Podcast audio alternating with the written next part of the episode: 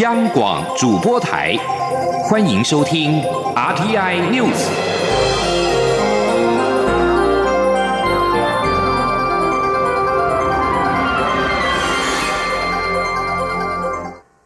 各位好，我是主播王玉伟，欢迎收听这节央广主播台提供给您的 RTI News 新闻。首先带您关注。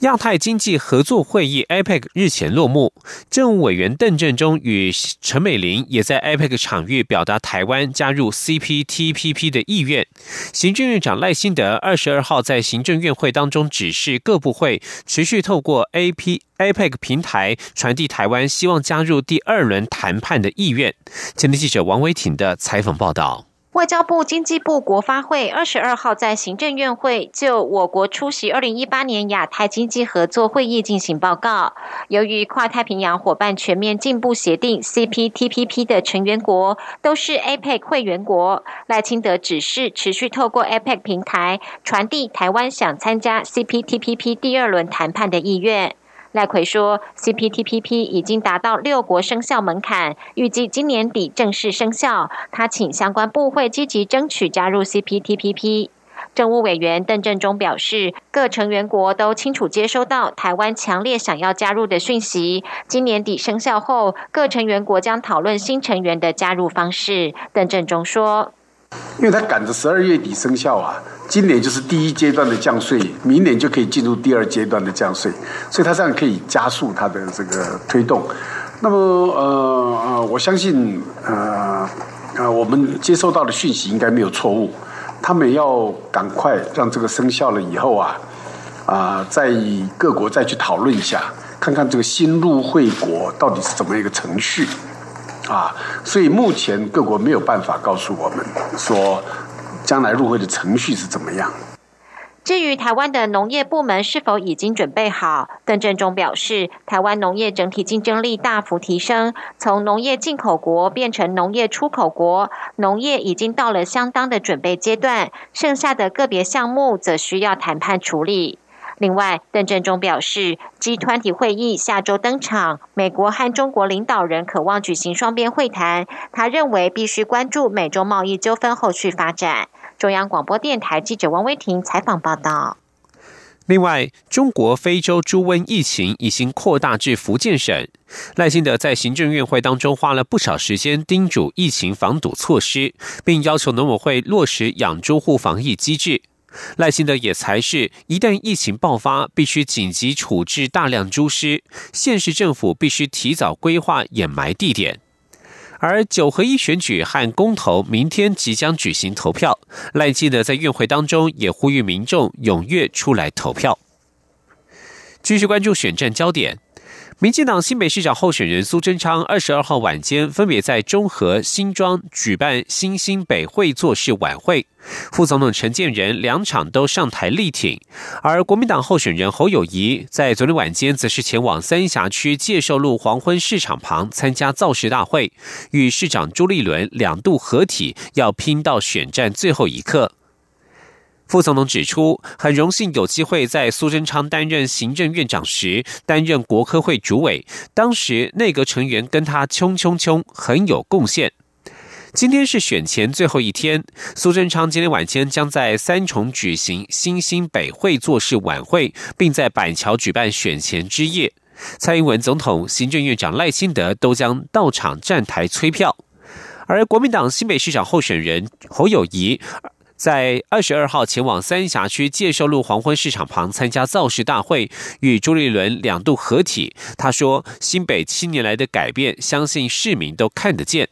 在助讲时，朱立伦表示，捷运三阴线、三阴大桥改建、三阴二桥、三角涌大桥等新北重要交通建设，都是他与侯友谊逐一实现。侯友谊在受访时表示，选举最后关头，对手的奥博抹黑从来没有停止过。他要提醒民众防止抹黑。侯友谊今天的选前之夜将在板桥第一运动场广场举行，晚会不会邀请政治大咖，而是邀请在选战过程当中认识的朋友上台助讲。而在台北市方面。台北市长柯文哲二十二号出席各行各业挺柯批记者会，并在二十二号下午以车队扫街拜票。柯文哲在受访时表示，蓝绿在极度组织动员之下，投票率会很高；中间选民投票率向来相对较低。在考虑投票率之后，他发现自己的选情非常告急，只能呼吁支持者一定要去投票。前天记者欧阳梦平的采访报道。蔡英文总统二十一号晚间第六度为台北市长候选人姚文智站台助选，并带领支持者高喊“台北就要姚文智”。台北市长柯文哲二十二号被问到这是否让他的选情更加艰困，柯文哲指出，在蓝绿极度动员下，他遭到夹杀，加上中间选民的投票率比较低，他的选情真的非常告急。柯文哲说：“蓝绿双方都开始组织动员嘛。”这组织一动员下去，就我就发现说，哇，糟糕了！因为因为 因为组织动员，他的投票率都很高。他们那种中间选民，他本来就投票率很低耶，没有说很低的，就是相对低很多嘛。他不是那么积极去投票，所以你再把投票率一算进去，我算一算，就哇，糟糕！这下真的选前告急了。所以说，只要呼吁 支持我们要要去投票，不然怎么办？柯文哲表示，他选到现在就知道没有政党真的很吃力。以前他面对蓝绿在传统媒体砸钱宣传时，还可以靠网络突围。结果现在在 YouTube 点他的影片时，前面常常先插个五秒姚文智或丁守中的广告，让他哭笑不得。媒体问到，在最后关头，弃保是否只能做不能说？柯文哲表示，他认为在目前的状况下，没有什么弃保，而且台北市民的自主性挺高，在最后阶段还是要相信台湾的民主政治，相信选民会做最好的判断。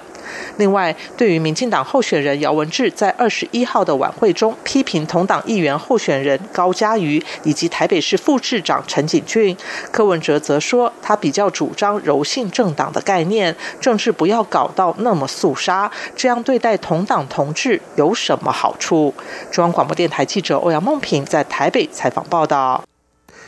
对于柯文哲的说法，民进党台北市长候选人姚文智表示，他整场演讲都是在制止支持者批评同党同志。他并且指出，针对民进党及台北市副市长陈景峻为柯文哲站台，他原本希望党中央迅速处理，但是后来觉得选举到了，这些都可以暂时放开。杨文志也持续质疑台北市长柯文哲的两岸立场。他整理出柯文哲面对中国争议事件的态度，包括要求副总统陈建仁不要出席台北市大运闭幕式，以换取中国队入场；要求说明为何遇到中国就转弯。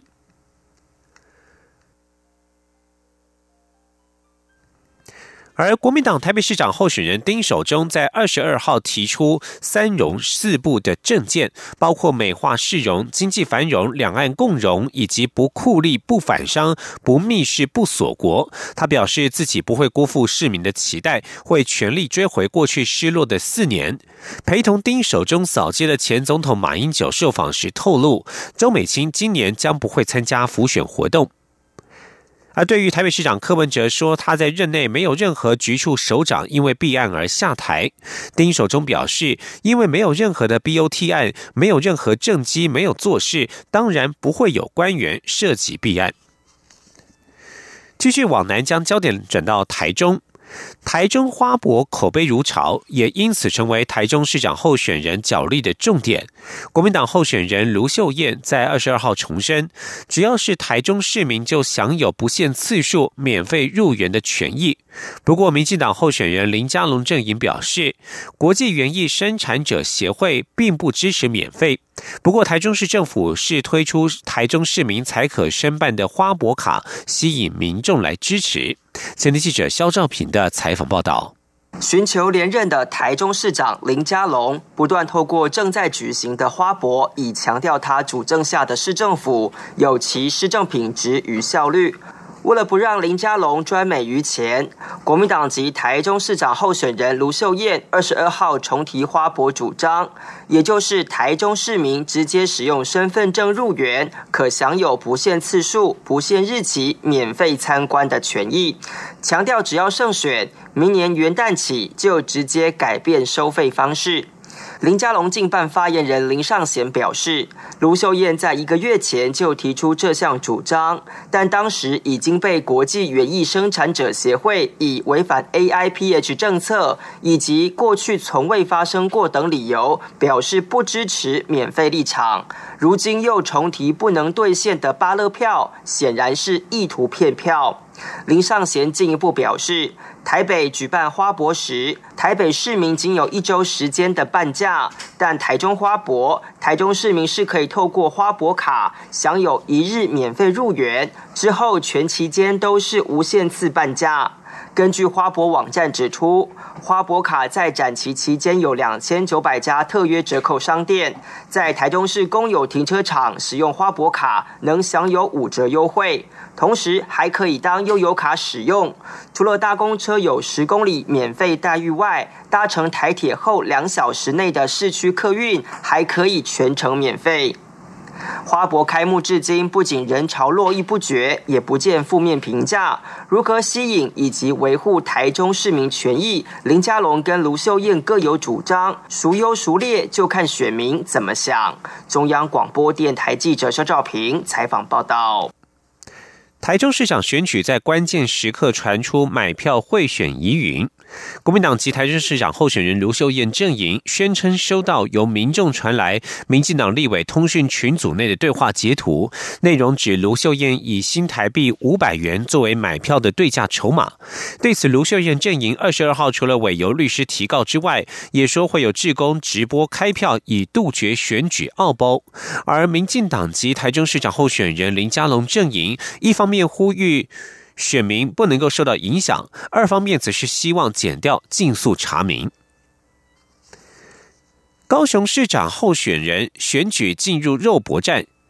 二十三号选前之夜精彩可期。民进党高雄市长候选人陈其迈阵营规划选前之夜守护民主决胜高雄晚会，将有歌手詹雅文、灭火器乐团等人进行演出。而国民党高雄市长候选人韩国瑜阵营选前之夜造势晚会，则是号召了两百七十七位秃子一起要和韩国瑜大进场。造势晚会策划人曹环荣表示，晚会有歌手郑怡、郑敬一、布袋戏大师黄俊雄等人。蓝营并且强调，这次的晚会没有政治人物站台，完全是人民最大。蓝绿拼场，交通疏运将面临考验。高雄捷运公司公共事务处长王博彦在今二十二号表示，高捷公司已经做好了准备，高捷也将增加捷运站保全，并且请捷运警察增援人力协助安全维护。而九合一投票选举日即将到来。陆委会发言人邱垂正二十二号呼吁中国大陆应该尊重台湾民主选举的制度，落实不介入台湾民主选举的承诺。针对我政府一再强调境外势力介入选举，邱垂正指出，中国意图介入台湾民主机制正常运作是公认的事实，但是我方相信台湾的民主机制运作成熟，台湾人民可以做出正确的选择。前天记者王兆坤的采访报道。陆委会发言人邱垂正表示，中国大陆以各种方式介入民主国家选举，意图介入台湾民主机制正常运作，已经是国际社会普遍认知与公认事实。他要呼吁中国大陆应尊重台湾民主选举制度，落实不介入台湾民主选举的承诺。邱垂正说：“我们也相信，台湾的民主机制运作成熟，台湾人民可以做出正确的选择。”邱垂正指出，陆方这两年来的军事威吓、抢夺我邦交国、打压我参与国际组织、区别对待进行分化渗透、不实讯息或假资讯，都是意图介入台湾民主选举正常运作的压力手段。这些情况各界都有目共睹。媒体询问中国介入九合一选举的具体事证，邱垂正回应表示。相关具体个案是由司法检调机关侦办当中，陆委会陈述的都是样态。此外，关于大陆台商回台投票人数，秋水正经重申，预估大陆台商回台投票人数与过去大致相同，但这只是推估，因为投票涉及个人意愿，政府单位无法判断他们是不是为了投票才回到台湾。中央广播电台记者王兆坤台北采访报道。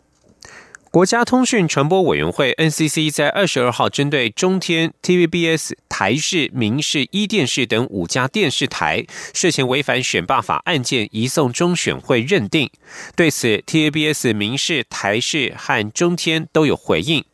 NCC 指出，民众陈情各家电视台涉嫌违反选罢法的案件情节，包括民事在投票日前十天公布民调，一电视转播台北市长辩论会时没有播出候选人李习坤的画面，以及台视转播同性恋议题公投辩论时部分内容遭到检举。TVBS 和中天则是十四号处理选举新闻时，直播内容有明显的偏颇与失衡。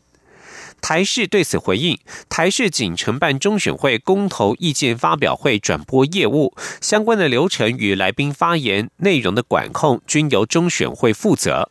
而民事则是表示，由于移送中选会仍在行政流程阶段，还没有最终的决定，待结果确定之后再谈后续处理。TVBS 表示，一天百则新闻稿量当中，仅以单则新闻与少数乐听众。的观点差异就被归类成报道偏颇的电视台有失公平，日后会继续秉持多元与平衡直播原则，提供优质新闻。而中天电视台表示，已经交由法务处理，一电视仅说不回应。这里是中央广播电台。二零一八九合一选举二十四号进行投开票。将选出直辖市长、县市长等九项公职人员，还有十项公投案要合并举行。这次选举是台湾选举史上规模最大、参选人数最多、复杂度最高的一次。中央广播电台新闻部将在十一月二十四号下午十七点到晚间二十一点，为您转播九合一选举开票实况。邀请学者专家现场剖析选举结果，同时也将连线六都特派记者，掌握最及时的各地选情。十一月二十四号下午十七点到二十一点，中短波听友请使用短波六一八零千赫、九六八零千赫收听，或是上央广网站线上收听。我们的网址是 triple w 点 r t i 点 o r g 点 t w。另外，当天十八点到十九点，原六一八零千赫频率播出的两岸新闻桥节目，请改用九四二五千赫频率收听。关心台湾九合一选举结果，十一月二十四号，请锁定央广频道。各位好，我是主播王玉伟，欢迎继续收听新闻。二零一八台北国际旅展 （ITF） 即将在今天开始一连四天，首度移师到南港展览馆举行，开启 ITF 第二个三十年的新页。不过，旅展期间适逢二零一八九合一选举投票日，主办单位台湾观光协会会长叶菊兰也在二十二号呼吁选民，投票一结束，激情过后立刻来逛展场，因为不论是为了庆贺或是疗伤，旅游都是最佳首选。前天记者吴丽君的采访报道。二零一八台北国际旅展 ITF 即将于二十三号到二十六号登场。交通部观光局副局长张习聪也应邀在二十二号举行的展前记者会上表示，ITF 自一九八七年首度在松山机场展览馆开展，两千零一年起移师台北世贸展览馆后，直到去年迈入第三十个年头，不仅参展国家高达六十八个，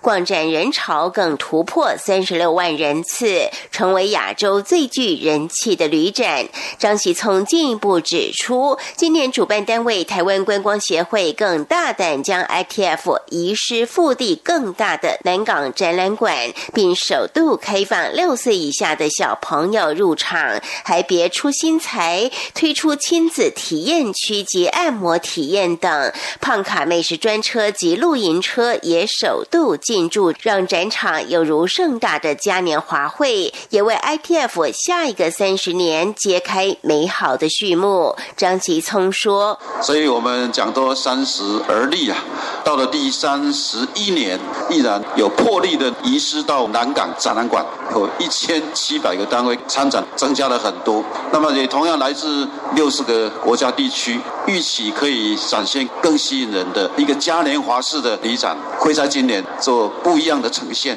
这是另外一个三十年的一个好的开始。不过，由于旅展期间适逢二十四号九合一选举投票日，台湾观光协会会长叶菊兰也呼吁选民投票结束激情过后，利用逛展来庆祝或疗伤。叶菊兰说：“激情过后，不管是你支持的人当选或者没有当选，你要疗伤，你来怒买旅游产品；如果要庆功，你也可以狂买旅游产品，一举两得。”今年 ITF 除了有许多首度参展的摊位，还可以捐血送门票，并且消费满新台币一千五百元即可兑换一个福袋，而且天天都送出全球不限航点与亚洲不限航点来回机票，就是要让大家不虚此行。中央广播电台记者吴丽君在台北采访报道。财经消息。针对欧洲商会建议，台湾发展离岸风电应该以风场计划成功启动为优先，不应该过早要求供应链在地化。经济部长沈荣金二十二号指出，开发商遴选时已经定出产业关联性期程与项目，这是工业局与厂商开了七十多场说明会之后凝聚出来的共识。如今，开发商面对供应链在地化时程，难免有压力困难。经济部会邀请开发商、供应商一起坐下来谈，面对解决问题，共创双赢。前天记者谢嘉欣的采访报道。欧洲商会二十一号发表二零一九年建议书，在离岸风电方面强调应改善供应链在地化相关规定，建议政府将台湾离岸风场计划成功启动列为优先，不要过早要求达到供应链在地化，否则会使安全性、品质打折，且影响市场竞争。经济部长沈荣金二十二号受访指出，产业关联性集成及项目是经过工业局和业者召开七十多场说明会所凝聚出来的共识，在开发商遴选时定定。他可以理解开发商在实际面临供应链在地化时遇到的压力，且过程中也确实会有一些困难，像是开发商会担心在地供应商经验不足，延误时程会被罚款。另外，供应商希望早日回收成本而拉高产品价格，也会让开发商认为利润被剥削。这些问题，经济部会出面来沟通协调。他说：“我们一起来面对问题，啊，来处理问题，啊，希望解决问题，共创双赢。啊，那你啊，一定是有问题嘛，所以他们说不要走那么快嘛，哦，都可以理解啊，这是好事嘛。”好不好？政府本来就是要解决问题的嘛，才有政府存在的价值嘛。沈荣金表示，将找开发商、供应商，大家坐下来谈，了解厂商困难，并检视相关产品在品质、价格、交货期等方面合不合理。中央广播电台记者谢嘉欣采访报道。继续关注文教消息。教育部长叶俊荣二十二号表扬我国今年参加亚太数学、亚洲物理及国际各项奥林匹亚竞赛获奖的学生，其中就读国立科园十中的跳级生王诗雨，今年同时挑战数学及资讯赛事，还夺下两金一银的佳绩。获奖者当中，唯一的女性卢真宇不让男生专美于前，今年靠着国际生物奥林匹亚竞赛拿下三年来第六面金牌。表扬在国际奥林匹亚竞赛获奖的学生，教育部特别在科教馆举办盛大的颁奖典礼，现场有学生带来精彩的扯铃表演。但这四名学生可不是扯铃校队，而是今年代表台湾参加国际地球科学奥林匹亚竞赛的国手。他们当时在泰国比赛，也在选手之夜带来这段演出，吸引各国选手注目。我国今年共选派四十多名学生参加亚太数学、亚洲物理及国际奥林匹亚竞赛，一共夺得十九金、十三银、十铜以及三面荣誉奖，表现极为优异。叶俊荣勉励所有学生，得奖不是终点，而是起点。将来如果要在国内升学或出国深造，都有奖学金可以申请。要努力让未来的路越走越宽。继演绎苏东坡生命故事的《定风波》之后，国光剧团再度以诗词入戏，推出实验金昆文学剧场《天上人间李后主》，以爱情的背叛与救赎作为戏剧主轴，带领观众一起解开李后主和大小周后的生命密码。十一月二十三号到二十五号，在台湾戏曲中心大表演厅接连演出四场。今天，央广记者江昭伦的采访报道。致力于让金昆剧有新生命的国光剧团，近几年在趋势教育基金会的支持下，也开始以实验金昆手法，结合经典文学，将诗词编排入戏，并重构叙事脉络，重新建构古典诗词在当代剧场中的人文关怀。天上人间李后主，这是又一次新的尝试。由金昆小生温宇航主演李后主，青春旦角林庭瑜主演大周后，林嘉玲主演小周后。剧情设定李后主死后一灵未灭，沉睡数百年，偶然被召唤苏醒，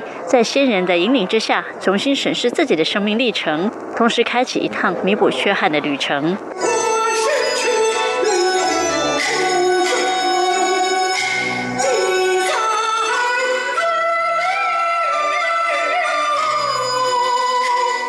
国光剧团艺术总监王安琪表示：“李后主就像是一颗天上的星星，坠落于人间。他的重情与任性或许不容于世，更遑论当一位帝王君主。但他所展现的创作才华，在后世人看来，却展现了他真正的价值。”王安琪说：“幸亏李后主有创作的才华，